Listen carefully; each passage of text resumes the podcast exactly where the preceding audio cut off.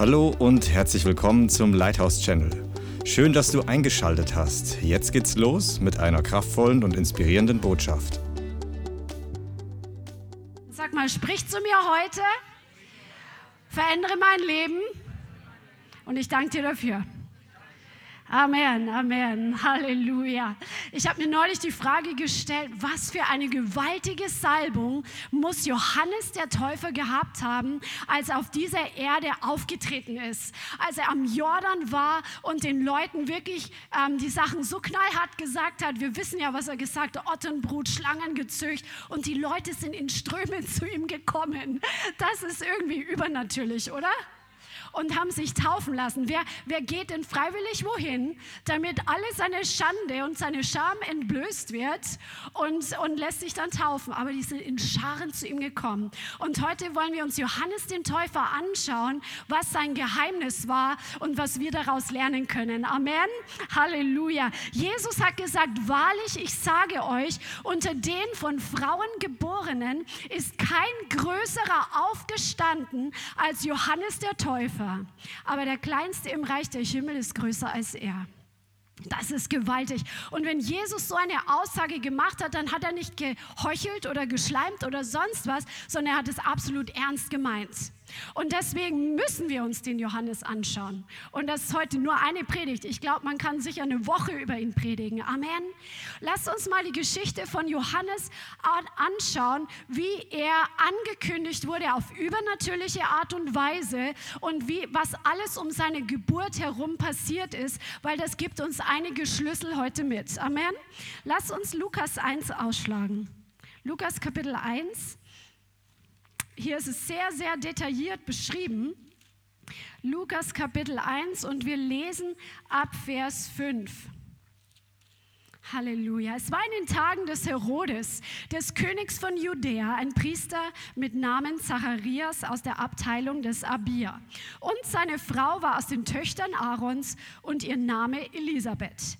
Beide aber waren gerecht vor Gott und wandelten untadelig in allen Geboten und Satzungen des Herrn. Das ist ein gewaltiges Statement. Also sie waren aus dem, aus dem ähm, Geschlecht von ähm, Levi und Aaron und sie haben äh, Gott gedient, also, also die Männer, der Priester und seine Frau waren natürlich äh, mit Teil dessen und sie waren untadelig in den Geboten Gottes, sie waren absolut gottesfürchtig und sie haben sich an alles gehalten, was Gott seinem Volk vorgeschrieben hatte, wonach sie zu leben hatten, wenn sie Gott gefallen wollten. Das ist doch ein gewaltiges Statement. Amen. Und sie hatten kein Kind, weil Elisabeth unfruchtbar war und beide waren in ihren Tagen weit vorgerückt. Also sie waren schon zu alt eigentlich, um normalerweise Kinder zu bekommen. Vorher hat es nicht geklappt, sie waren kinderlos. Es geschah aber, als Zacharias in der Ordnung seiner Abteilung den priesterlichen Dienst vor Gott verrichtete, traf ihn nach der Gewohnheit des Priestertums das Los, in den Tempel des Herrn zu gehen, um zu räuchern. Der Tempel war in Jerusalem und anscheinend haben die Priester, die ganze Priesterschaft immer Lose gemacht, wer jetzt dran ist, in den Tempel hineinzugehen, um Gott mit Räucherwerk zu dienen. Und die ganze Menge des Volkes stand betend draußen zur Stunde des Räucherns. Ihm erschien aber ein Engel des Herrn und stand zur Rechten des Räucheraltars. Also plötzlich passiert etwas, was sonst nie passiert ist. Er hat seinen Dienst nach der Gewohnheit getan und auf einmal steht dieser Engel neben dem Altar. Das ist gewaltig, oder? Wow. Und als Zacharias ihn sah, wurde er bestürzt und Furcht kam über ihn. Der Engel aber sprach zu ihm, fürchte dich nicht, Zacharias, denn dein Flehen ist erhört und Elisabeth, deine Frau, wird dir einen Sohn gebären und du sollst seinen Namen Johannes nennen und er wird dir zur Freude und zum Jubel sein und viele werden sich über seine Geburt freuen. Denn er wird groß sein vor dem Herrn oder in der Sicht des Herrn. Also er wird groß sein in der Sicht des Herrn. Das sehen wir ja auch später. Also jetzt noch ist Johannes groß in der Sicht des Herrn. Aber deswegen hat Jesus auch so von ihm gesprochen. Das war der Ruf auf seinem Leben, groß zu sein vor dem Herrn. Amen. Und er wird kein, weder Wein noch starkes Getränk trinken und schon von Mutterleibe an mit heiligem Geist erfüllt werden. Come on. Und viele der Söhne Israels wird er zu dem Herrn, ihrem Gott, bekehren. Und er wird vor ihm, also vor dem Herrn hergehen, in dem Geist und in der Kraft des Elia, um der Väter Herzen zu bekehren zu den Kindern und Ungehorsam Gehorsame zur Gesinnung von Gerechten, um dem Herrn ein zugerüstetes Volk zu bereiten. Das ist eine gewaltige Ankündigung. Plötzlich steht dieser Engel da. Zacharias hat damit nicht gerechnet. Natürlich bekommt er Furcht. Ich weiß nicht, ob der Engel, der hat vielleicht geleuchtet. Er, man hat auf jeden Fall gesehen, dass es ein Engel war und jetzt nicht irgendein Mensch. Und er fängt an zu prophezeien, deine Gebete sind erhört, ihr werdet einen Sohn haben und die, auf diesem Sohn liegt diese und jene Berufung. Also er hat direkt schon prophetisch gesprochen, was mit diesem besonderen Kind sein wird. Das ist doch gewaltig, oder? Und Zacharias sprach zu dem Engel, woran soll ich dies erkennen? Denn ich bin ein alter Mann, also ich bin schon zu alt. Und meine Frau ist weit vorgerückt in ihren Tagen. Und der Engel antwortete und sprach zu ihm, ich bin Gabriel, der vor Gott steht. Stehen übrigens in der Offenbarung stehen sieben Engel, die besonders vor Gott stehen. Sieben Engel und Gabriel ist einer davon. Ich bin Gabriel, der vor Gott steht. Ich bin gesandt worden, zu dir zu reden und dir diese gute Botschaft zu verkündigen. Jahwe hat zu Gabriel gesagt, Gabriel, du gehst jetzt mal darunter auf die Erde und du erscheinst jetzt mal dem Zacharias und du kündigst ihm mal seinen Sohn an. das ist so krass. Der Herr tut diese Dinge heute noch. Der Herr tut diese Dinge heute noch. Ähm, Paulus schreibt, passt auf, wenn ihr in euer Haus hineinlasst, denn manche von euch haben Engel beherbergt. Kommt da Gottesfurcht in dein Leben? Es gibt Engel, die auftreten als Engel und man sieht es sofort. Es gibt Engel, die auftreten wie Menschen und man sieht es nicht sofort. Und der Herr tut dasselbe gestern, heute und in Ewigkeit.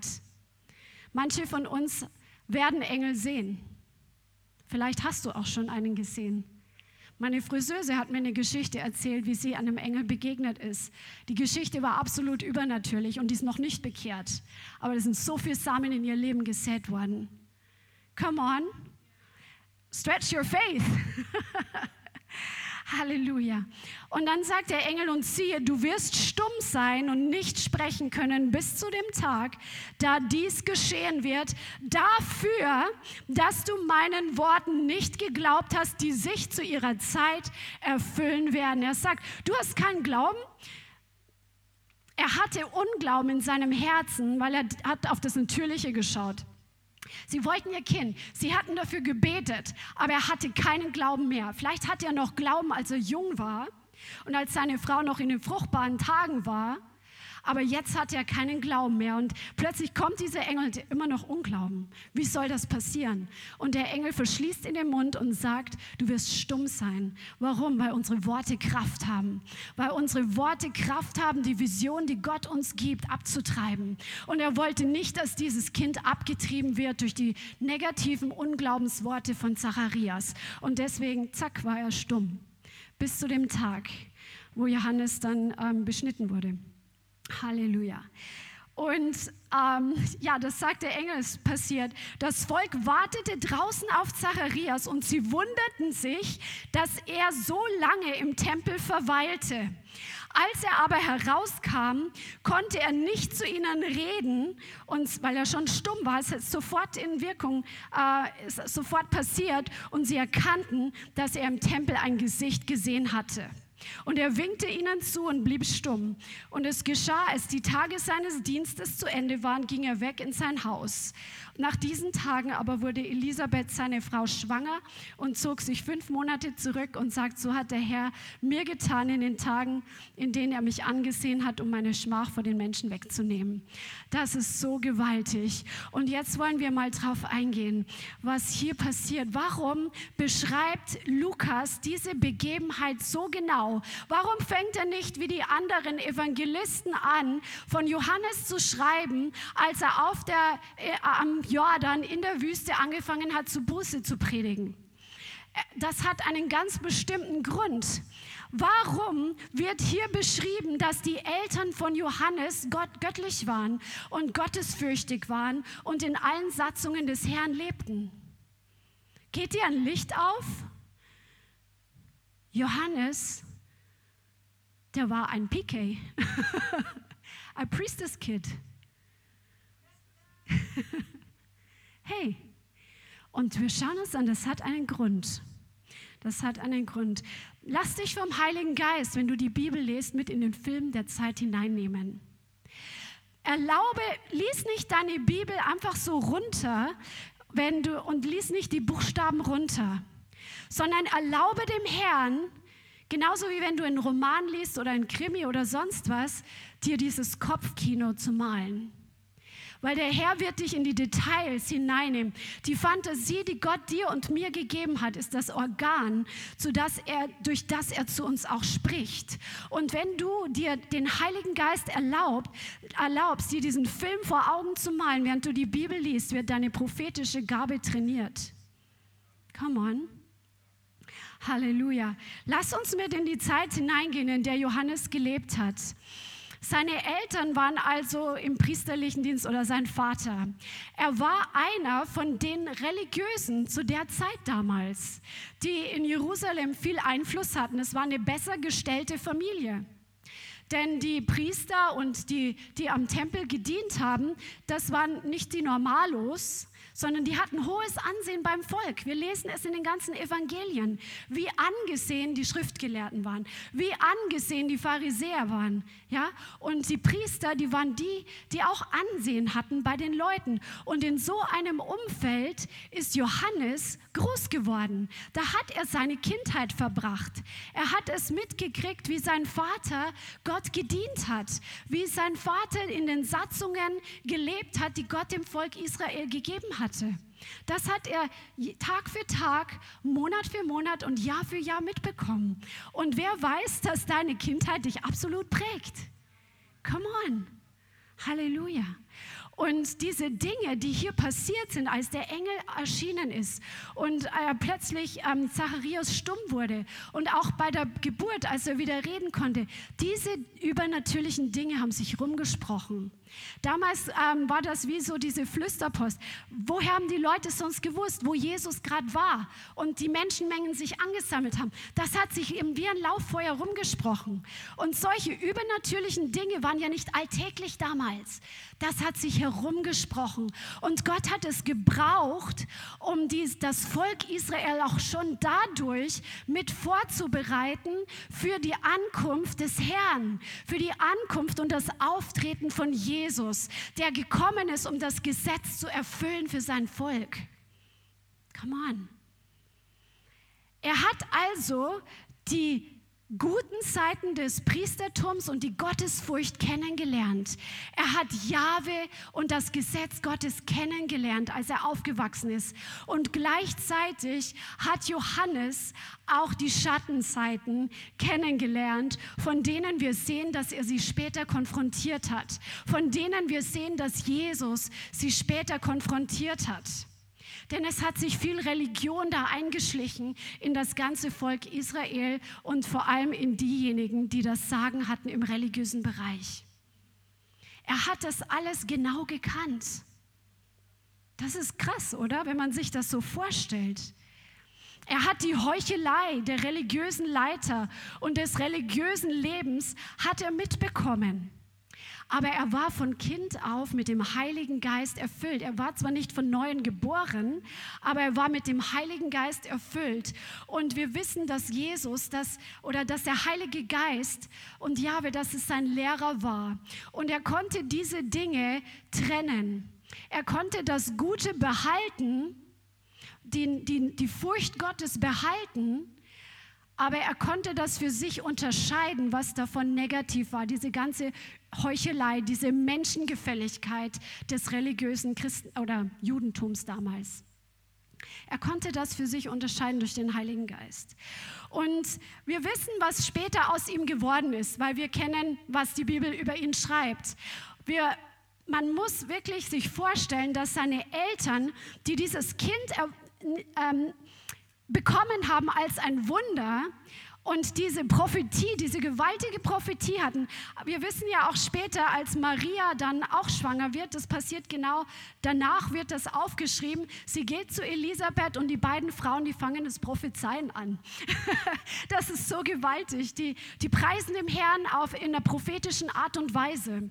Und sie, sie sprechen auch Dinge aus über ihre Kinder und über das, wie Gott wirkt. Und auch als, als Johannes geboren wurde, das können wir uns ja gleich mal anschauen, da, das ist auch so gewaltig, das ist in Lukas Kapitel 1, Vers 57. Da, ist so, da steht drin, dass Elisabeth dann, da kam die Zeit, dass sie gebären sollte. Die Nachbarn, die Verwandten, die kommen und sie freuen sich einfach über die Geburt dieses übernatürlichen Kindes, was Gott geschenkt hat. Come on. Und es geschah am achten Tag, wie es üblich war, dass sie das Kind beschneiden äh, wollten. Und sie kamen und sie wollten das Kind nach dem Namen des Vaters, weil es so üblich war, Zacharias nennen.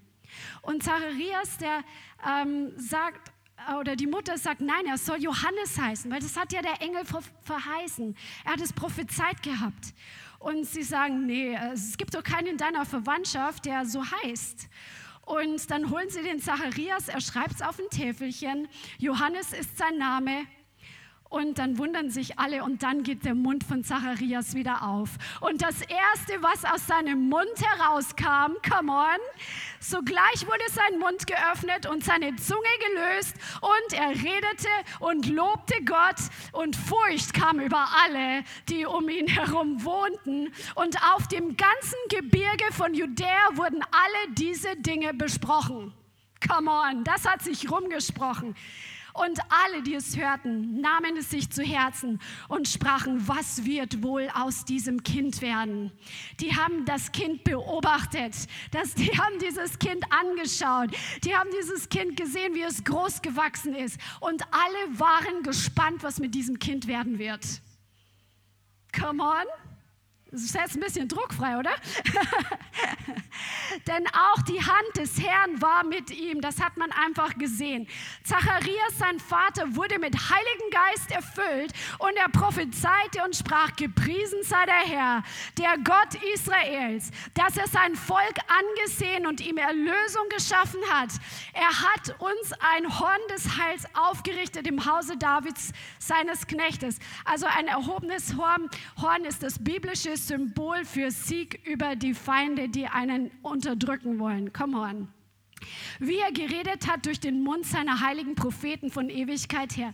Rettung von unseren Feinden und der Hand aller, die uns hassen, um Barmherzigkeit zu üben an unseren Vätern und seines heiligen Bundes zu denken, des Eides, den er Abraham, unserem Vater, geschworen hat und uns zu geben, dass wir gerettet aus der Hand unserer Feinde ohne Furcht ihm dienen sollen, in Heiligkeit und Gerechtigkeit vor ihm alle unsere Tage. Und du, Kind, wirst ein Prophet des Höchsten genannt werden und du wirst vor dem Angesicht des Herrn hergehen, seine Wege zu bereiten, um seinem Volk Erkenntnis der Rettung zu geben in Vergebung ihrer Sünden, durch die herzliche Barmherzigkeit unseres Gottes, mit der uns der Aufgang aus der Höhe besuchen wird. Das ist, heißt eigentlich der Osten, das heißt, das ist ein anderer Name für Jesus. Come on um denen zu leuchten, die in Finsternis und Todesschatten sitzen und unsere Füße zu richten auf den Weg des Friedens. Das prophezeit Zacharias über seinem Sohn. Und das Kind wuchs und erstarkte im Geist, sagt mal, erstarkte im Geist und war in der Wüste bis zum Tag seines Auftretens vor Israel. Come on. Also hier ist, ist ähm, ein gewaltiges Wirken des Heiligen Geistes, wie es schon lange nicht mehr gehört worden war bei den Israeliten oder bei den Juden damals. Und hier ist diese mächtige Prophetie auf diesem Kind und jeder ist gespannt, was aus diesem Kind werden wird. Auch die Eltern waren gespannt, was aus diesem Kind werden wird. Come on.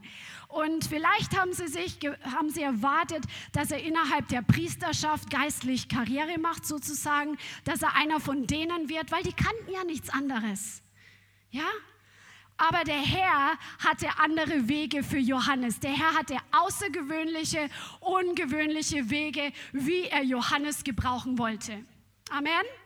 Halleluja. Und hier mussten seine Eltern später loslassen. Sie mussten dem Herrn dafür vertrauen, dass er fähig ist, das Wort, was er gegeben hat, auf seine Art und Weise zu erfüllen. Und auch für dich ist das ein Wort des Herrn. Vielleicht hast du Prophetien bekommen für dein Leben und du weißt nicht, wie es sich erfüllen soll. Vielleicht hast du bestimmte Vorstellungen und Erwartungen, wie der Herr die Weissagungen, die er über dein Leben gesprochen hat, wie die zustande kommen sollen. Lass ab von deinen eigenen Vorstellungen und lass den Herrn ran, denn er hat ungewöhnliche Wege, er hat außergewöhnliche Wege, wie er sein Wort erfüllt. Wichtig ist, dass wir im Geist Geist dranbleiben an ihm und dass wir tun, was zu tun richtig ist. Amen. Halleluja. Halleluja. Aber warum wird das so beschrieben, dass er einfach in diesem Elternhaus aufgewachsen ist? Wir wollen uns heute einen Schlüssel anschauen, weil über Johannes steht geschrieben, dass er die, die Herzen der Väter zu den Kindern wenden wird und die Herzen der Kinder werden sich zu den Vätern wenden. Das ist eine Prophetie, die auch über seinem Leben ausgesprochen wurde.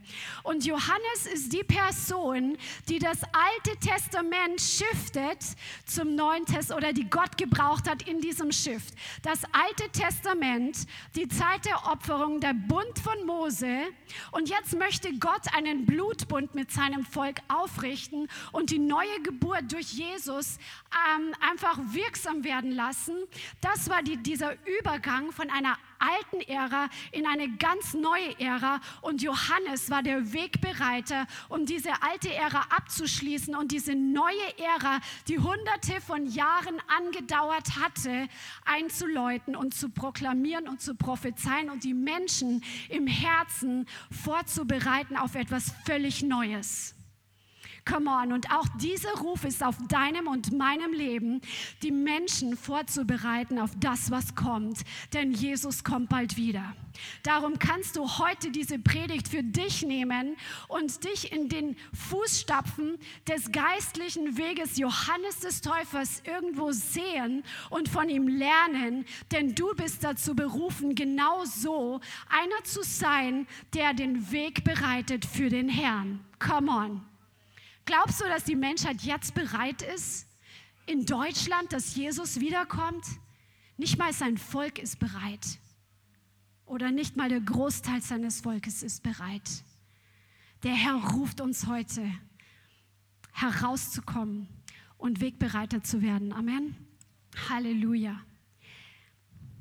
Johannes, der hat es tatsächlich geschafft, durch den Heiligen Geist das, was er in seinem Elternhaus kennengelernt hatte, diese Gottesfurcht, Jahwe zu dienen, das Gute zu behalten und das zu ehren, was seine Eltern ihm mitgegeben haben und das Negative, die Heuchelei und das, was von Gott weggeführt hat, das, was vom Plan Gottes weggeführt hat, wegzulassen, um seinen Weg zu gehen den originalen Weg zu gehen, auf die Art und Weise, wie Gott es für ihn zugedacht hatte. Keine Generation ist dazu berufen, von Christentum nur ein Schatten zu sein der Generation, die vor dir gelebt hat. Sag mal, ich bin nicht dazu berufen, ein Schatten zu sein, sondern der Herr ist einer, der gesagt hat, Jesus hat gesagt, ich habe diese Werke getan und ihr werdet noch größere Werke tun. Jede Generation, auch von Christen, von wiedergeborenen Christen und vielleicht kommst du nicht aus einem christlichen Elternhaus, dann hast du trotzdem geistliche Vorfahren, die vor dir hergegangen sind und die zum Beispiel in unserer Nation einen gewissen Weg bereitet haben, dass du das heute hier empfangen kannst, was du empfängst. Ja? Jeder von uns hat eine geistliche Vorgängergeneration. Du bist nicht dazu berufen, nur ein Echo zu sein. Du bist nicht dazu berufen, nur ein Schatten zu sein, sondern du bist dazu berufen, auf den, was die anderen erreicht haben, ihre Decke soll dein Boden sein. Denn wir gehen von Herrlichkeit zu Herrlichkeit. Wir gehen von Kraft zu Kraft. Wir gehen von Sieg zu Sieg. Wir leben in der Zeit der Wiederherstellung aller Dinge. Das heißt, es gibt einen Progress, es gibt ein Vorwärtskommen, es gibt eine Entwicklung und dann bleibt es spannend und wird nicht langweilig. Amen. Halleluja. Halleluja. Preis dem Herrn. Praise the Lord. Er hatte den Schlüssel erkannt, das wertzuschätzen, was seine Väter und seine Vorväter an Grundstock des Glaubens an Jahwe ihm mitgegeben haben. Und doch hat sich sein Dienst komplett davon unterschieden, sein praktischer Dienst. Aber der Glaube an Jahwe war da. Ich bin manchmal dankbar, ganz ehrlich. Ich glaube, dass Religion in Deutschland ein großes Problem ist, dass Menschen nicht zu Jesus finden, weil sie Religion kennengelernt haben. Und das hat sie abgestoßen, weil das braucht kein Mensch. Ja? Aber dennoch bin ich so oft dankbar gewesen, wenn ich Patienten besucht habe, die im letzten Lebensstadium waren. Und ich konnte ihnen kurz von Jesus erzählen und sie wussten über Jesus Bescheid. Sie kannten Bruchstücke des Evangeliums. Nur der fehlende Schlüssel zum ewigen Leben, der war ihnen nicht gegeben worden. Das ist wertvoll. Das ist wertvoll. Das ist anders, als wenn du zum Beispiel jemand, der einen ganz anderen Glauben groß, ähm, da groß geworden ist, wenn du von A anfangen musst und da erst der Glaube wachsen muss. Wir haben hier auch etwas, was wir wertschätzen können und wo wir Gott dankbar sein können. Amen. Halleluja. Der Generationskonflikt ist, wenn neue Christen hervorkommen, ist, ähm, die etwas Neues tun auf eine andere Art und Weise, solange es geistgeleitet ist, ist, dass die alte Generation manchmal die neuen Wege verachtet. Und die junge Generation manchmal das Alte verachtet. Und hier dürfen wir lernen, damit wir es gesegnet sein können, damit wir siegreich sein können, damit wir weitergehen und Neues hervorbringen können, ist, dass wir das wertschätzen an Wahrheit, was uns mitgegeben wurde und dass wir unsere Eltern ehren, sei es im natürlichen Bereich oder die Generationen, die vor uns im Glauben vorangegangen sind.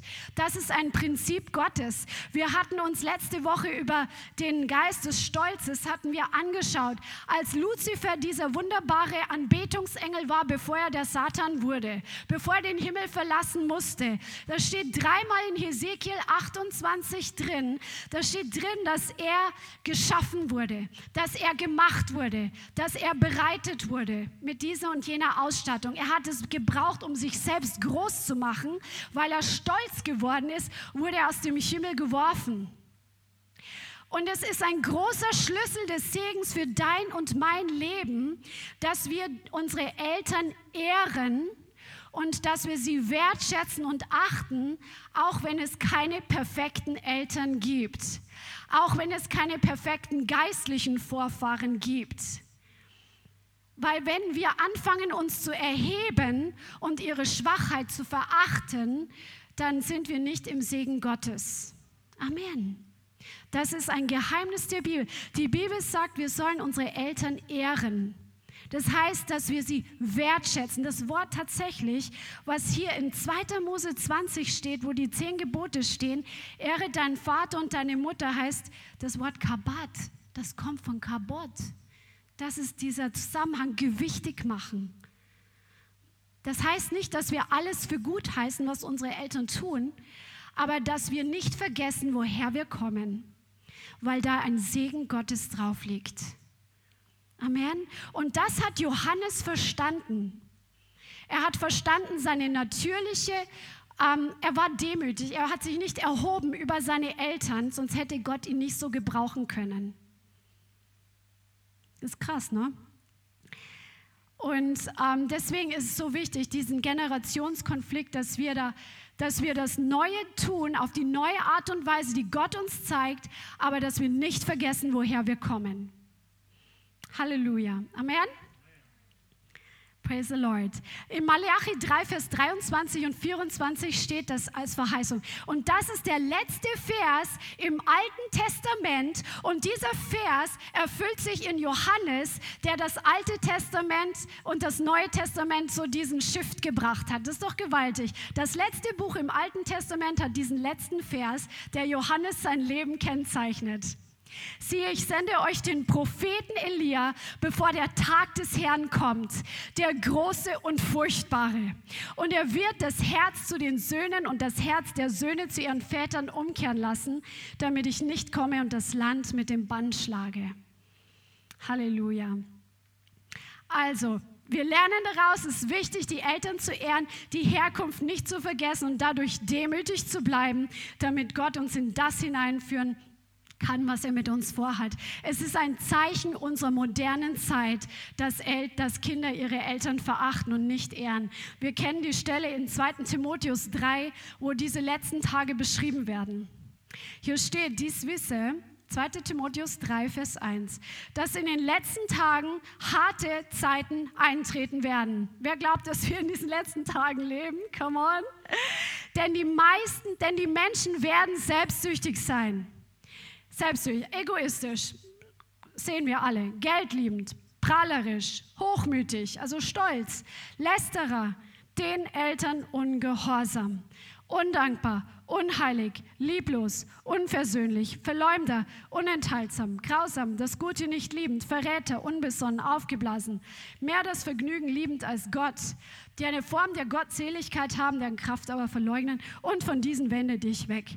Es ist einfach dieser Hochmut, den wir in unserer Gesellschaft sehen und von dem wir in den letzten Wochen gesprochen haben, dass wir da rauskommen, damit wir demütig leben, damit Gott seinen Segen ausgießen kann. Denn in Demütigen gibt der Herr Gnade. Wie hieß Johannes der Täufer? Johannes, Gott ist gnädig. Ausgerechnet Johannes der Täufer, der den Namen hat, Gott ist gnädig, ist aufgetreten und hat Buße gepredigt und hat das Stolze konfrontiert. Du kannst Stolz mit Stolz nicht besiegen, du kannst Stolz mit Stolz nicht überführen und überwinden, du kannst Stolz nur mit Demut überführen. Und dieser Johannes hat es aus der Gnade Gottes herausgetan, hat er den Weg bereitet für den Herrn. Come on. Halleluja. Und es ist einfach wichtig zu wissen, auch gleichzeitig, dass das Evangelium immer zweigleisig ist, ja, das Wort Gottes. Der Herr gibt den ähm, Eltern jetzt auch keinen Freifahrtschein, dass sie machen können, was sie wollen. Der Herr spricht immer beide Seiten an. Die Ehefrau, was sie zu tun hat, den Ehemann den Sklaven und den Herrn. Er sagt beiden Seiten, er sagt den Kindern, was sie tun sind und auch den Eltern. Zum Beispiel, dass die Eltern ihre Kinder nicht reizen sollen, damit sie nicht mutlos werden. Steht auch drin, ja?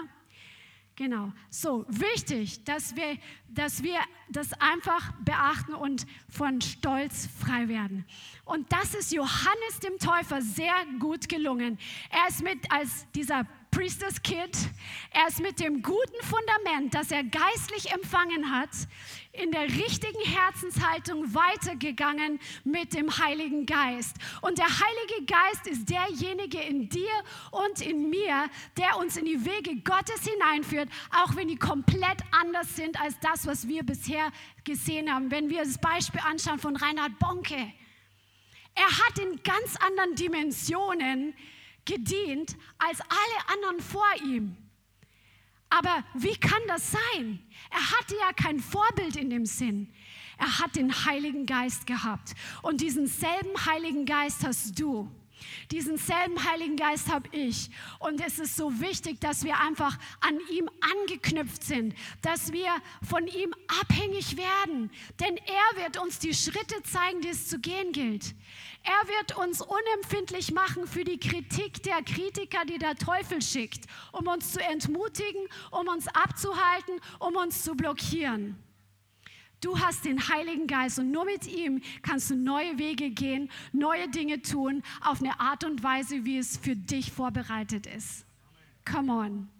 Johannes hat das Gute behalten. Er hatte keine hochmütige Haltung gegenüber der vorigen Generation und doch hat er das Negative nicht mitgenommen. Er war kein Traditionsweiterbauer. Er war ein Traditionsbrecher. Come on. So wenn die Tradition eine Tradition ist, die das Wirken Gottes blockiert, dann ist sie no good for anything. Come on. Und weil er voll des Geistes des Lebens war, ist er in diese neuen Dinge hineingekommen. Fehlerquellen. Wenn wir aus einem Background kommen, wenn dass wir und das sehen wir zum Beispiel jetzt, ich spreche jetzt heute mal über PKs, das hat mir der Herr gezeigt, okay? Ich muss das sagen, was der Herr mir gezeigt hat. Und wer hat Eltern, die auch schon wiedergeboren sind? Ich komme aus so einem Elternhaus. Und ich bin dankbar für das, was ich an Guten mitbekommen habe. Amen. Fehlerquellen sind das Kind mit dem Bade auszuschütten, zu sehen, wo die Fehler liegen und sich komplett von Jesus wegzuwenden und in die Welt zu gehen. Das ist ein grober Fehler. Das ist tödlich. Eine weitere Fehlerquelle ist die Fehler und Veracht, äh, die Schwächen der Vorgeneration groß zu machen und in Hochmut stecken zu bleiben. Sich Anstoß zu nehmen an den Fehlern der Vorgeneration. Das wird dich genauso blockieren wie, wie eine andere Sünde. Und das eine andere Fehlerquelle ist das, alles festzuhalten, die ganzen Traditionen festzuhalten und in der gleichen religiösen Schiene weiterzugehen. Dann wird kein Durchbruch passieren, dann wird kein Shift passieren, dann wird nichts Neues hervorkommen. Das ist Religion. Halleluja. Und so hat Johannes der Täufer Geist geführt auf eine neue Art und Weise das Volk Gottes auf den neuen Bund vorbereitet, den Gott vorbereitet hatte für sie. Das ist so eine krasse Aufgabe, das kannst du nicht aus dem Natürlichen erfüllen. Und ich glaube, dass das einer der Gründe war, warum Gott ihn in die Wüste geschickt hat. Normalerweise war es ja so, dass wenn du in einem Haus aufgewachsen bist, so wie Josef war ein Zimmermann, Jesus hat Zimmermann gelernt. Ähm, bei, wenn du bei den Priestern warst, dann bist du wahrscheinlich in diesem Bereich auch irgendwo dann später da reingenommen worden und tätig geworden. Aber Johannes der Täufer hatte den Heiligen Geist, er hatte eine originale Berufung und Gott hat ihn in die Wüste geführt, damit er dort mit ihm Zeit verbringt, um ihn diese 30 Jahre vorzubereiten oder die Jahre halt von seinem Teenageralter bis zu seinem Auftreten ähm, in, in der Einsamkeit mit Gott. Das ist krass. Das ist krass. Er war mit Gott diese Zeit in der Wüste und lebte wirklich ein Leben der Absonderung. Er war fern von diesem religiösen Sauerteig. Er hat sich nicht beflecken lassen durch den religiösen Sauerteig seiner Verwandtschaft und seiner Umgebung, und er hat mit Gott Zeit verbracht, ich glaube vor allem auch im Gebet und Fasten, weil es steht an einer Stelle, dass Leute gesagt haben, dass Johannes der Täufer einen Dämon hat, weil er fastet. Wir lesen, dass er Heuschrecken und Honig zu sich genommen hat. Er, hat. er hatte ein ganz besonderes Auftreten. Er hatte diesen Kamelhaarmantel und diesen ledernen Gürtel. Also auch sein Auftreten war schon sehr anders und das war gut, das hat Gott benutzt, um die Leute aufzurütteln und aufzuschütteln und aufzuwecken, dass hier etwas Neues am Geschehen ist, dass hier der Herr war dabei, ihre religiösen ähm, Gewohnheiten völlig zu erschüttern. Und dieser Mann tritt in der Wüste auf mit einer Salbung des Heiligen Geistes, dass die Leute aus ganz Judäa zu ihm geströmt sind, um zu hören, was er ihnen zu sagen hat. Auf ihm war die Kraft Gottes. Denn ohne die Kraft Gottes kannst du niemand zur Buße führen. Ohne die Kraft Gottes kannst du keine Zuhörer haben, wenn du sie als Ottern gezücht und als Schlangenbrut beschimpfst. Das war die Kraft Gottes. Er war mit Gott so. Er war mit Gott so verbunden. Er war einfach dieser Mann des Gebets. Er hat von Gott gehört, wie Gott einfach ihm gesagt hat, wie es passieren wird und was er tun soll. Er hat für das Volk Israel Fürbitte getan, damit ihre Herzen vorbereitet werden. Wenn du zum Predigen vor, wenn du zum Predigen berufen bist, sei es als Evangelist, sei es als Pastor, sei es als Apostel oder als sonst was, das Gebet ist deine Zubereitungsstätte. Das Gebet ist die Zubereitungsstätte, wo der Herr dir eine, ein Burden, eine Last aufs Herz legt für die Menschen, zu denen du gerufen bist. Das ist der Ort, wo der Herr dein Herz salbt. Come on. Come on. Halleluja. Und auch seine ganzen Predigten liefen darauf hinaus. Lass uns doch mal eine seiner Predigten anschauen. Lass uns doch mal im Markus aufschlagen.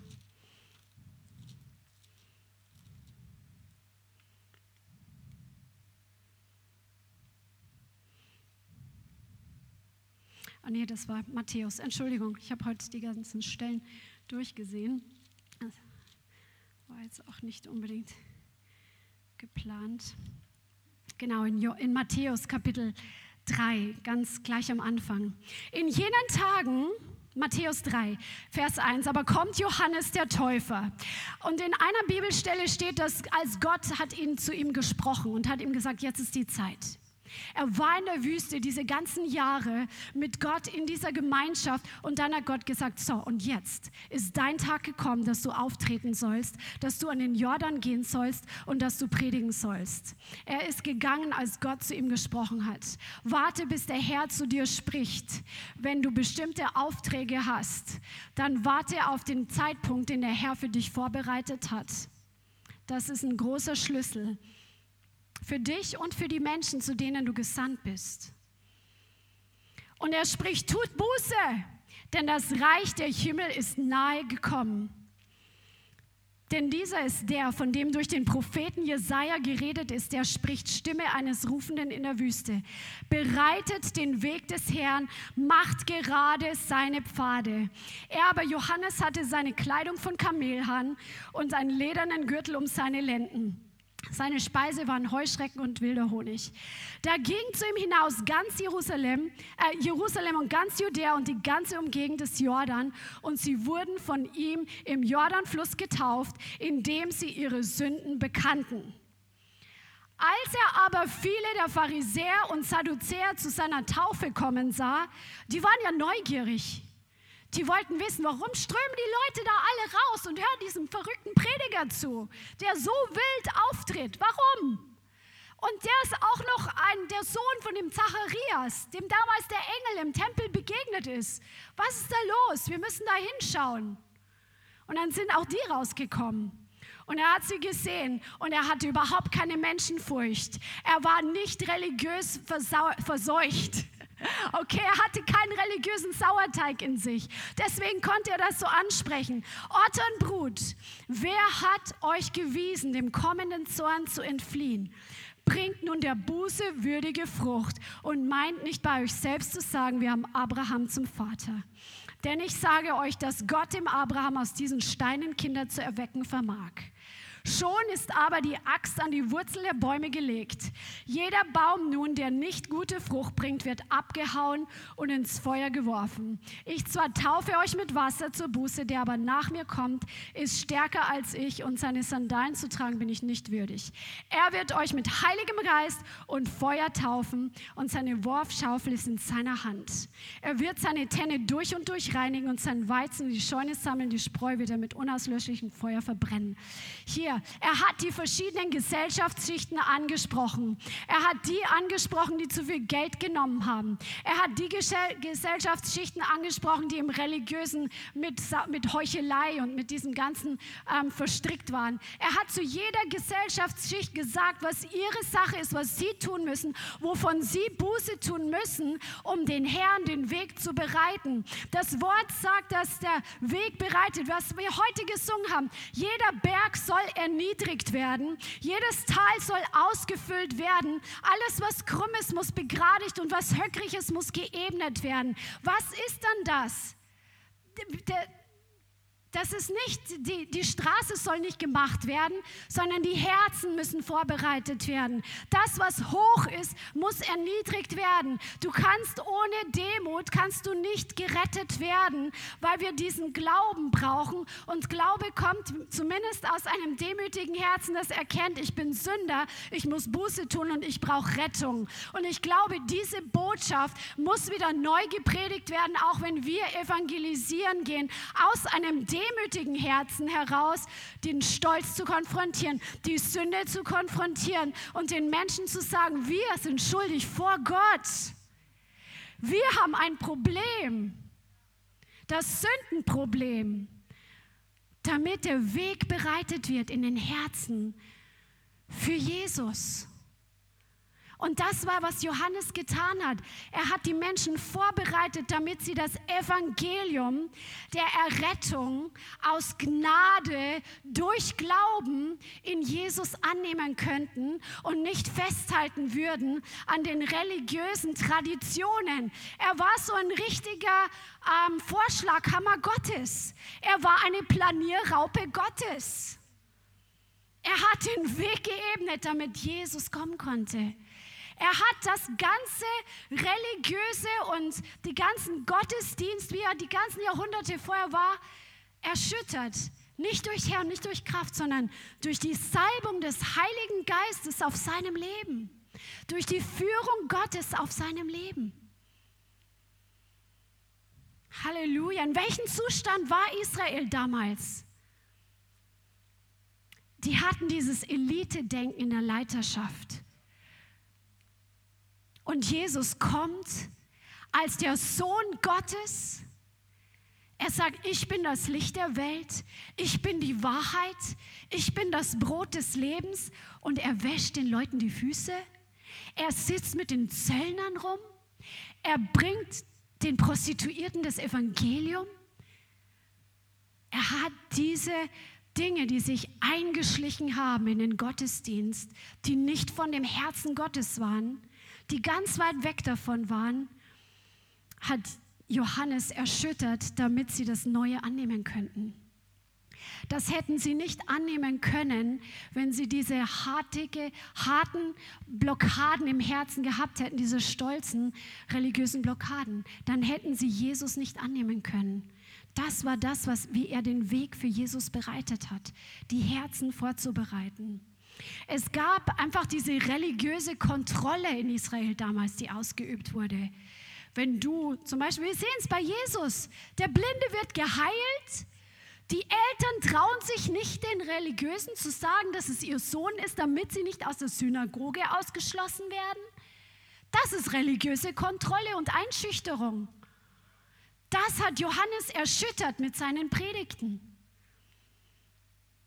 Gleichzeitig war es auch politisch nicht einfach. Hey, es ist auch politisch bei uns nicht einfach. In einer Zeit, bevor Jesus wiederkommt, die Römer hatten Israel besetzt, die, das Volk hat nach Freiheit geschrien. In welchem Druck stecken wir gerade seit Corona und jetzt der Krieg? Und Leute haben Angst. Arbeitskollegen sagen, sie haben Angst, dass ein Weltkrieg ausbricht. Sie haben Angst. Leute sind erschüttert. Aber Gott gebraucht diese Erschütterungen, um Menschen frei zu machen von den Götzen, wo sie gedacht haben, dass sie ihnen Leben geben, dass sie ihnen Inhalt geben.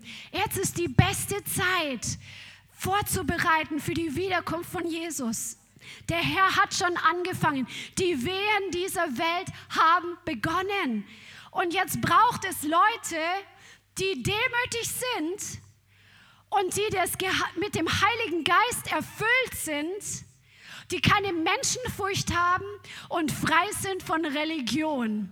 Die kommen, um das Evangelium den Menschen zu bringen, um sie vorzubereiten auf das Meeting mit ihrem Schöpfer, auf das Meeting mit dem Richter der Lebenden und der Toten. Come on. Wie war Israel damals? Es war in einem gewissen Sinn eine geistliche Selbstzufriedenheit da. Ja, ich gehe in den Tempel, ich bringe meine Opfer und dann ist Gott mit mir zufrieden. Gott will das alles erschüttern. Auch in unserer Zeit, jede Selbstzufriedenheit, Selbstgerechtigkeit. Auch ich habe ja keinen umgebracht. Gott kann ja gar nicht so ein Problem mit mir haben. Kennt ihr das auf der Straße? Come on. Und deswegen war Johannes der Täufer nötig, weil alles an ihm war aufrüttelnd. Seine Predigt war aufrüttelnd. Die Art und Weise, wie er aufgetreten ist, war aufrüttelnd. Come on. Seine Salbung, die ging durch und durch. Als der gepredigt hat, das Wort ist ins Herz hineingefallen. Und die Leute haben gesagt, oh. Und dann haben sie angefangen zu sagen, was sie alles an Sünden am Stecken haben. Und haben sich im Jordan taufen lassen. Das ist das Wirken Gottes. Das kann kein Mensch tun. Das kann kein religiöser Druck tun. Das kann nur der Heilige Geist. Jesus hat gesagt, wenn der Heilige Geist kommt, wird er die Welt überführen von Sünde. Und er, wie macht er das? Er gebraucht deinen und meinen Mund dazu, indem wir das Evangelium predigen, indem wir Zeugnis geben, indem wir heilig leben, indem wir unreligiös leben. Come on. Halleluja. Das ist so interessant auch zu sehen, dass Elia, Johannes ist ja der, wo Jesus gesagt hat, er ist der Elia, der kommen soll. Und er ist in dieser Salbung des Elia auch gegangen. Wir schauen uns das gleich nochmal an. Christian hat auch mal drüber gepredigt. Aber auch Elia ist mit diesem herrenden Mantel herumgelaufen. Warum stehen diese Details in der Bibel? Das hat eine prophetische Aussage. Jesus hat gesagt, was seid ihr hinausgegangen zu sehen in der Wüste? Einen Menschen mit weichen Kleidern angetan? Die Kleider, die sprechen für die Salbung oder für das, was man lebt. Und damals hatten die religiösen Leiter, die hatten die beste Kleidung. Die waren richtig gut gekleidet. Und Johannes, der hatte diese Gruppe grobe Sache an, einfach diesen Kamelhaarmantel. Das spricht dafür, dass er einfach diese aufrüttelnde Art hatte. Er hatte, er war raubeinig, ja. Er war nicht, er hat nicht nette Worte gesprochen. Er, er war ganz anders als das, was vorher Jahwe in einem gewissen Sinn repräsentiert hat. Der Herr sucht eine neue Generation, die neue Wege geht und die unerschrocken Dinge anspricht, wenn es dran ist. Come on. Halleluja. Gott wollte seinem Volk Gnade geben. Und deswegen hat er Johannes geschickt. Der Gott ist gnädig. Halleluja. Die, der, Jesus hat gesagt, dass Johannes im Geist und in der Kraft Elias aufgetreten ist. Was hat Elia noch getan? Er hat Isabel und Ahab konfrontiert. In welcher Welt, in welcher Zeit leben wir? Isabel, der Geist der Manipulation und Kontrolle, durchseucht diese Welt inzwischen. Er hat die Welt damals durchseucht bei Johannes den Täufer. Man sieht es schon bei den Pharisäern, wenn du die Geschichte von Jesus anschaust, auch seine ganze Kreuzigung und was da passiert ist oder auch die Geschichte mit Herodes, Herodes, als er Johannes hat hinrichten lassen. Du siehst überall Isabel und Ahab am Werk, wenn du mit geistlichen Augen den Spirit dahinter anschaust. Was ist heute? Ahab und Isabel. Ein Geist der Passivität, der die legale Autorität hat und der sich benutzen lässt von einer manipulativen Person, die das schamlos ausnutzt, um Kontrolle und Macht auszuüben. Die Welt braucht wieder solche, die diesen Geist widerstehen, die diesen Geist Isabels erkennen, die diesen Geist der Manipulation und Kontrolle hassen und nichts gemeinsam mit diesem Spirit haben und im geistlichen Bereich zuerst dagegen angehen, um dann im natürlichen Bereich Gerechtigkeit hervorzubringen und zu manifestieren, zum Beispiel an deinem Arbeitsplatz. Zuerst selbst davon frei werden, wo wir davon befleckt wurden, wo wir uns damit eins gemacht gemacht haben, wo wir da Dinge auch mitbekommen haben, aus der Vergangenheit frei werden und dann konfrontieren im Gebet und dann im Natürlichen. Come on. Der Herr braucht solche, die in dem Geist Elias auftreten, in dem Geist Johannes des Täufers auftreten, in dieser Zeit, bevor der Herr wiederkommt, um ihnen ein zugerüstetes Volk zu bereiten. Come on. Johannes der Täufer und auch Elia, sie waren in einer gewissen Weise die, der einzige Mann, der in einer gewissen Art und Weise aufgetreten ist in bestimmten bei, bei Elia war es so gegen die Sünde im ganzen Land. Er ist zu Ahab gegangen. Er ist, hat sich gegen das gestellt, was offiziell angegeben war als Gottesanbetung. Es wurde, Isab, ähm, es wurde Aschera angebetet, es wurde, ähm, diese Bale wurden angebetet, es gab massigen Götzendienst, es gab satanische Rituale. Baal ist ja nichts anderes als Satan. Was sehen wir in unserer heutigen Welt? Vielleicht, wenn du dich dafür öffnest, wirst du es sehen, dass das heutzutage gang und gäbe ist. Und, und Elia war unerschrocken, er hat das konfrontiert. Er hat das Volk konfrontiert, dem Volk Gottes gesagt, wem wollt ihr dienen? Wer ist der wahre Gott? Und er hat es demonstriert, dass Jahwe immer noch der Gott Israels ist, der Gott, der lebt und der mit Feuer antwortet. Come on. Und das hat, ähm, das hat Johannes der Täufer genau so gemacht. Er war der Einzige, der da stand und das gepredigt hat. Und er hat die Dinge beim Namen genannt. Und der Herr sucht solche, die kühn und unerschrocken sind. Und auch das Volk Gottes konfrontieren, wo es dran ist, aus einem demütigen Herzen keine Kompromisse zu machen mit Götzendienst, keine Kompromisse zu machen mit der Welt und die die Kraft Gottes demonstrieren. Jesus sagt das, oder das Wort sagt, er wird in dem Geist und in der Kraft Elias auftreten. Das heißt, die Dunamis Elias. Er hatte den gleichen Spirit Elias. Er hatte die gleiche Demonstration. Du bist heute hier. Du bist von neuem geboren, wenn, wenn du Jesus angenommen hast, okay? Wenn du mit dem Heiligen Geist erfüllt bist, du hast diesen selben Geist in dir, der die Kraft Gottes demonstriert. Du hast die Kraft der Auferstehung in deinem Herzen und du bist von Gott gesandt, um zu demonstrieren, dass er heute noch derselbe ist, der heute noch Zeichen und Wunder tut, der heute noch die Kranken heilt der heute noch finanzielle Wunder tut, der heute noch Dinge verändert, wo keine Veränderung in Aussicht war. Diesem Gott dienst du und du bist dazu gerufen in einer neuen Kühnheit. Und der Herr schreibt diese Botschaft heute in dein Herz hinein. Er graviert diese Botschaft heute in dein Herz hinein, um dich irgendwann dran zu erinnern, dass es Zeit ist, den Gott, der, den lebendigen Gott zu demonstrieren. Um zu demonstrieren, dass er real ist vor den Augen der Menschen, damit sie etwas haben, was sie sehen, was nicht normal, was nicht natürlich ist damit der Funke des Glaubens entzündet wird. Come on. Glaubst du, dass du zu größeren Werken berufen bist? Come on. Na, ein paar Leute sind's. Come on. Elia und Johannes der Täufer, die standen in einer engen Beziehung mit Gott. Elia ist zu Ahab gegangen und hat gesagt, ich bin Elia, der vor Gott steht. Bist du auch eine Person, die vor Gott steht? Die vor dem Thron Gottes ein- und ausgeht und die einfach zu dem Thron der Gnade kommt jederzeit und Hilfe empfängt, wenn du es brauchst, der von Gott hört, was dran ist, der am Herzschlag Gottes spürt, was wofür Gottes Herz schlägt? Der Herr möchte dich in einem gewissen Bereich seinen Herzschlag spüren lassen für bestimmte Dinge, die er dir original gibt und zeigt, weil er dich berufen hat, in bestimmten Bereichen zu sein. Die einen sind vielleicht berufen zu evangelisieren. Die anderen, natürlich sind wir alle berufen zu evangelisieren, aber bei manchen ist es stärker als Berufung.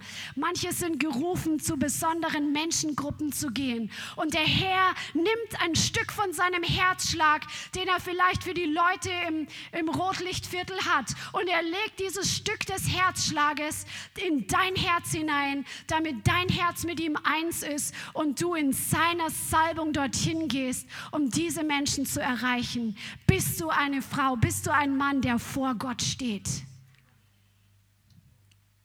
Halleluja. Wir sind in einer Zeit angekommen, bevor der große und furchtbare Tag des Herrn kommt, wie das Wort sagt. Und der Herr gießt diesen Geist aus. Er gießt seinen Geist aus, nicht nach Maß, sagt das Wort. Und er will ihn heute auch auf dich ausgießen. Und er möchte dich rufen, in eine neue Nähe des Herrn, einen Lebensstil der Absonderung zu leben. So wie Johannes der Täufer, von ihm steht, dass der Engel gesagt, er wird keinen Wein trinken, kein starkes Getränk. Er hat heilig gelebt. Keine Gemeinschaft, also ich meine keine Gemeinsamkeit mit der Welt zu haben sondern einzig und allein für den Herrn zu leben. Nicht zu liebäugeln mit der Welt. Manche von euch, die ihr jetzt online zuhört oder auch hier seid, ist es wirklich dran, dass du Entscheidungen triffst, nicht die Welt zu lieben, sondern den Herrn zu lieben. Das, was du meinst zu verlieren, wenn du dich von diesen Dingen abwendest, das ist, das ist nur Verführung, das ist nur Lug und Trug. Wenn du zum Herrn kommst, er wird dich so erfüllen, was dir die Welt niemals geben kann. Glaube dem Fleisch nicht, glaube der Versuchung des Teufels nicht, sondern heilige dich, denn du dienst einem heiligen Gott. Und werde frei von Menschenfurcht. Werde frei von Menschenfurcht, damit du, wie Johannes der Täufer, diese unverfälschte Botschaft predigen kannst. Nicht in Hochmut und von oben herab, sondern in einer Einfachheit des Herzens, aber mit der Kraft des Heiligen Geistes. Das wird kraftvoll sein. Und wo du mit diesem Herrn diese Gemeinschaft hast und dieses heilige Leben führst, er wird deine, seine Salbung auf dein Leben ausgießen. Der Herr hat für jeden von uns eine Salbung vorbereitet, durch die du dienen sollst. Du sollst gar nicht im Natürlichen nur dienen. Das bringt nicht viel, sondern du bist dazu berufen, in der Kraft Gottes zu dienen in der Salbung des Heiligen Geistes zu dienen. Und egal, was dein Verstand jetzt sagt, ich bin zu schlecht, ich habe diese Vergangenheit, ich komme über das nicht raus, ich komme nicht aus diesen Situationen gerade raus. Hey, für den Herrn ist nichts unmöglich. Für den Herrn ist nichts, für dich ist es wichtig, dich an ihn zu hängen und nur den nächsten Schritt zu gehen den er dir zeigt, dass du gehen sollst und göttliche, gute Entscheidungen zu treffen. Und du wirst sehen, wie der Heilige Geist mit dir ist und dir Rückenwind gibt und dich Stück für Stück rausführt aus dem, was dich noch gequält hat, was dich noch geknechtet hat und dich hineinführt in das, was er für dich vorbereitet hat. Das ist nicht so, dass es von einmal auf den nächsten Mal plötzlich da ist, sondern es ist ein Wachstum. Du empfängst etwas und gehst mit dem.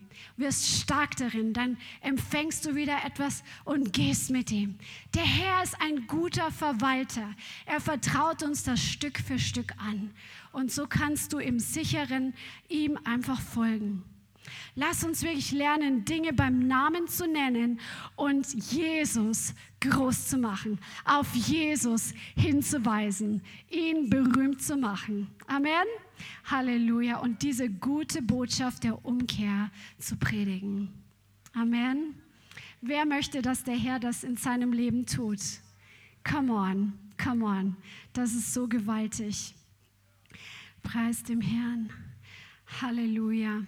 Wir werden gleich ins Gebet gehen und dann kannst du vom Herrn heute empfangen, was du brauchst, wo du heute stehst. Das heißt, dass du Baustellen hast, wo du einfach sagst, boah, ich brauche hier erstmal einen Rettungsanker, ein Rettungsseil. Oder ob du brennst und sagst, Herr, wo, wo ist das Nächste, was ich für dich tun kann? Der Herr möchte jeden, auch dir zu Hause, auf die Art und Weise begegnen, wo du heute stehst. Ja, Halleluja. Amen. Aber das machen wir jetzt noch nicht. Ich möchte noch ein paar Sätze dazu sagen, weil das Thema extrem wichtig ist. Ähm, ich glaube, dass eine besondere Berufung auf einen ganzen Teil im Leib Christi liegt, in diesen letzten Tagen, auch in diese Salbung des Elia zu gehen. Und ähm, einige von euch, ihr, ihr, unbewusst wisst ihr, was ich meine, oder du spürst, dass es nicht ein Zufall ist. Diese Salbung, von dem äh, die Bibel redet, diese Vorläufer Salbung, Wegbereiter, das ist etwas, was je näher wir zur Endzeit, zur Wiederkunft Jesu kommen, desto stärker wird es im Leib Christi wieder kommen. Weil ihr müsst, ihr dürft einzig vergessen, oder ich, ich hole ein bisschen aus. Ist es okay, wenn wir tauschen? Danke. Ähm, es ist so, dass im Lauf, Johannes wurde gesandt zu einer Zeit, als eigentlich das etablierte, heute würde man sagen Christentum, damals war es ja Judentum, der etablierte Glaubensprofessionell ist total ent, entartet. Nicht, dass die, äh, die, die Religiösen haben schon das Gesetz gepredigt und die haben die, haben die, ähm, die, haben die Theologie nicht komplett verfälscht, obwohl sie sehr viele eigene Menschengebote dazu gemacht haben. Aber du kannst es wirklich übertragen auf die heutige Zeit, nach 1000, 2000 Jahren institutionelles Christentum. Ist das, was als Christentum auf dieser Erde übrig geblieben ist, keineswegs nur der Plan Gottes als sichtbar für die Welt. Du hast ein Riesenmaß an Vermischung. Du hast unterschiedliche Strömungen. Die großen Kirchen, die sich oftmals als die allein, ähm, wie sagt man, die Deutungshoheit des christlichen Glaubens für sich in Anspruch nehmen, ist es so, dass die gar nicht wollen, dass es unterschiedliche Strömungen gibt, zumindest nicht äh, die katholische Kirche, die ja ursprünglich gesagt hat, es kann nur eine geben und wir sind die allein Seligmachende. Da sind sie ja jetzt in der Praxis ein bisschen davon abgekommen, aber die, die Theologie steckt immer noch tief drin. Und äh, Tatsache ist aber, dass Verwirrung nicht nur in dem, was man Christentum nennt, im Allgemeinen ist, sondern auch vor allem in der Welt. Und dann kommen die letzten 50, 80 Jahre die Geschichten hoch. Jetzt erst durch, die, durch das ganze Internet, wie viel Missbrauch hier und da passiert ist. Und die Welt sagt immer mehr, bleib mir fern mit dieser Art von Glauben. Und dann suchen sie sich ihre eigenen Wege, bauen sich ihren eigenen Gott und, und ist trotzdem in Verwirrung. Das ist der Turmbau von Babel wieder im Modernen. Jeder versucht auf seine Art und Weise irgendwo nach oben hinzukommen und alle sagen, gemeinsam sind wir stark. Und in dieser gleichen Zeit, wo damals Gott den Johannes den Täufer gesandt hat, sagen, hör, hör mal, also er hat es nicht so gesagt, aber im Prinzip, hör mal zu, wir brauchen hier eine straighte Linie. Wenn Gott auf Erden kommt, wenn der Messias kommt, dann bringt sich, dass jeder seinen eigenen Weg geht, dass die, die Professionellen, die Theologen alle Menschengebote lehren, weil das hat Jesus selber gesagt. Ihr ähm, trefflich hat über euch Heuchler, Jesaja geweissagt, vergeblich verehren sie mich, indem sie Menschengebote eher lehren und das Wort Gottes außer Kraft setzen. Und das ist immer das, das was Religion macht. Und Gott möchte Leute heute senden, die das Krumme wieder gerade machen. Die das, was in der Welt läuft, also die Heiden, die, die kennen es nicht anders.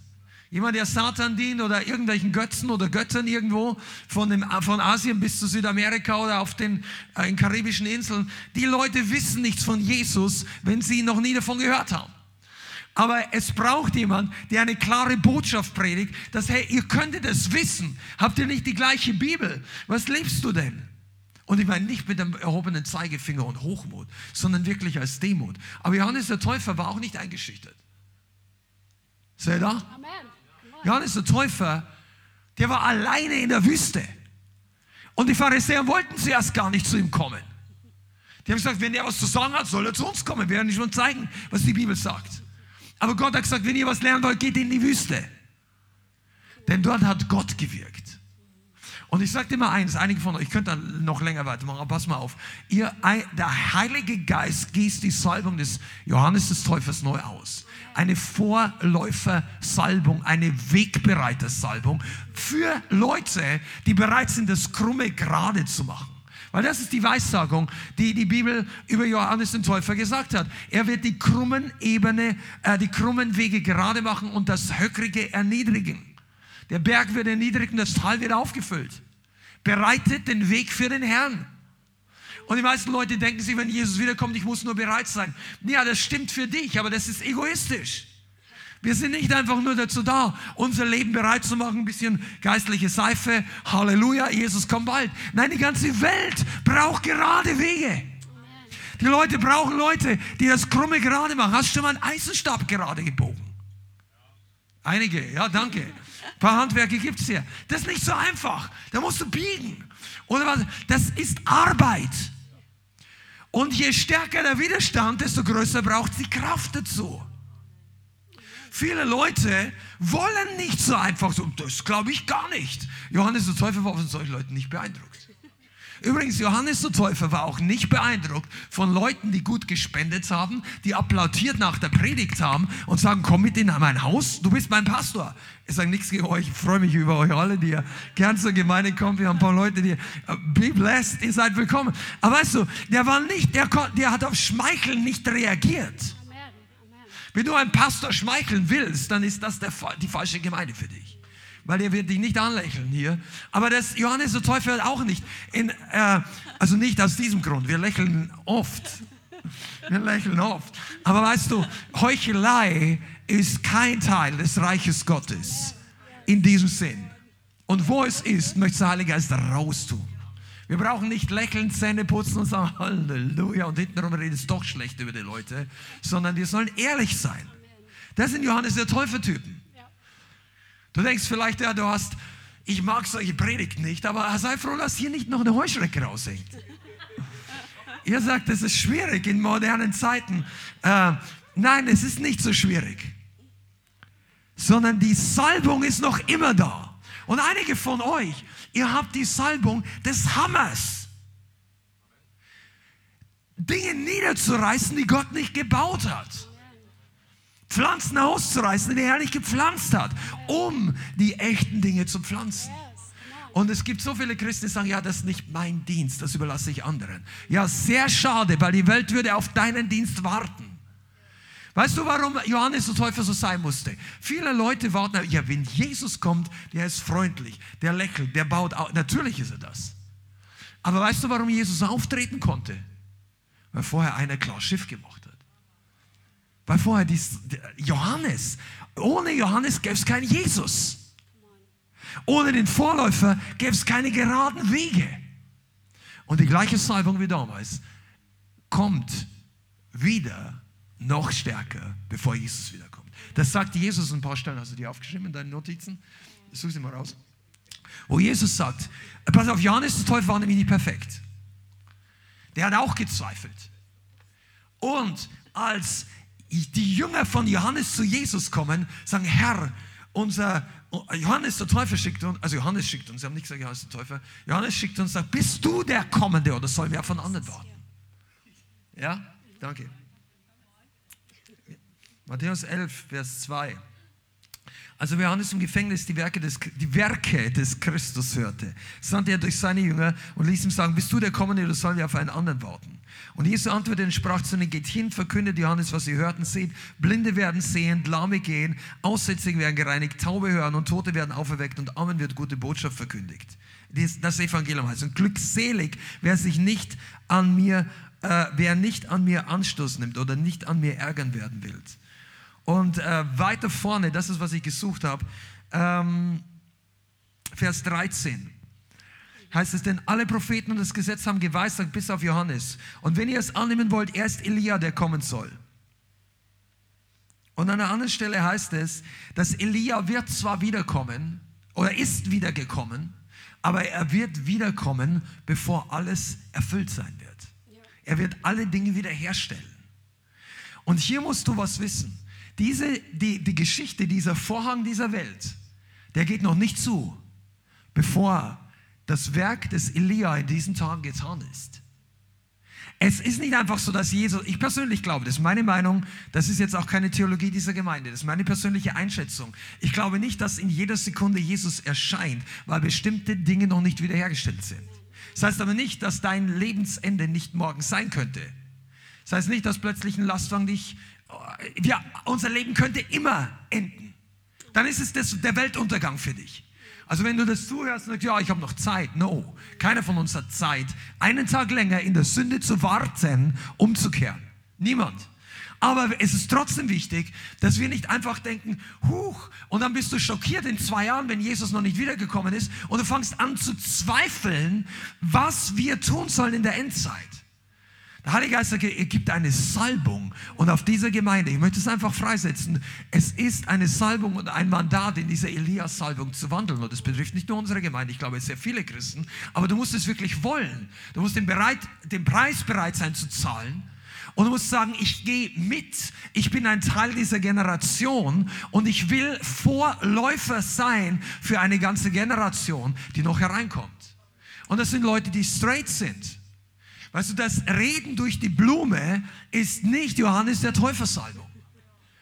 Ja, ich, weißt du, ja, re, überprüf mal dein Reden. Redest du direkte Sprache? Ich meine, du musst nicht jedem über den Kopf hauen.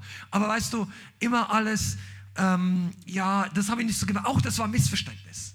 Ach, das trifft dich. Ach, habe ich nicht so gemeint. Nein, überleg dir vorher, was du sagst. Was du meinst, was du sagst. Und wenn es Leute stört, dann solltest du dir vorher überlegt haben, ob es das Richtige war. Und wenn es Leute segnet, Amen. Und wenn es Leute stört, schade. Aber wenn das so war, dann war es so. Oh, come on. Ich bin. Ja, und diese Salbung wird nicht zunehmen, es sei denn, dass wir den Preis bezahlen. Und auch als Gemeinde ist es dran, dass wir uns einfach uns der Sache hingeben. Das ist eine Salbung. Deshalb ist unser Worship so. Deshalb ist die Gebete, wenn du in die Gebetszeiten kommst, so. Achi. Deshalb ist, dass wir nicht nachlassen. Und einige von euch überlegt euch oder habt euch vor kurzem der Gemeinde angeschlossen.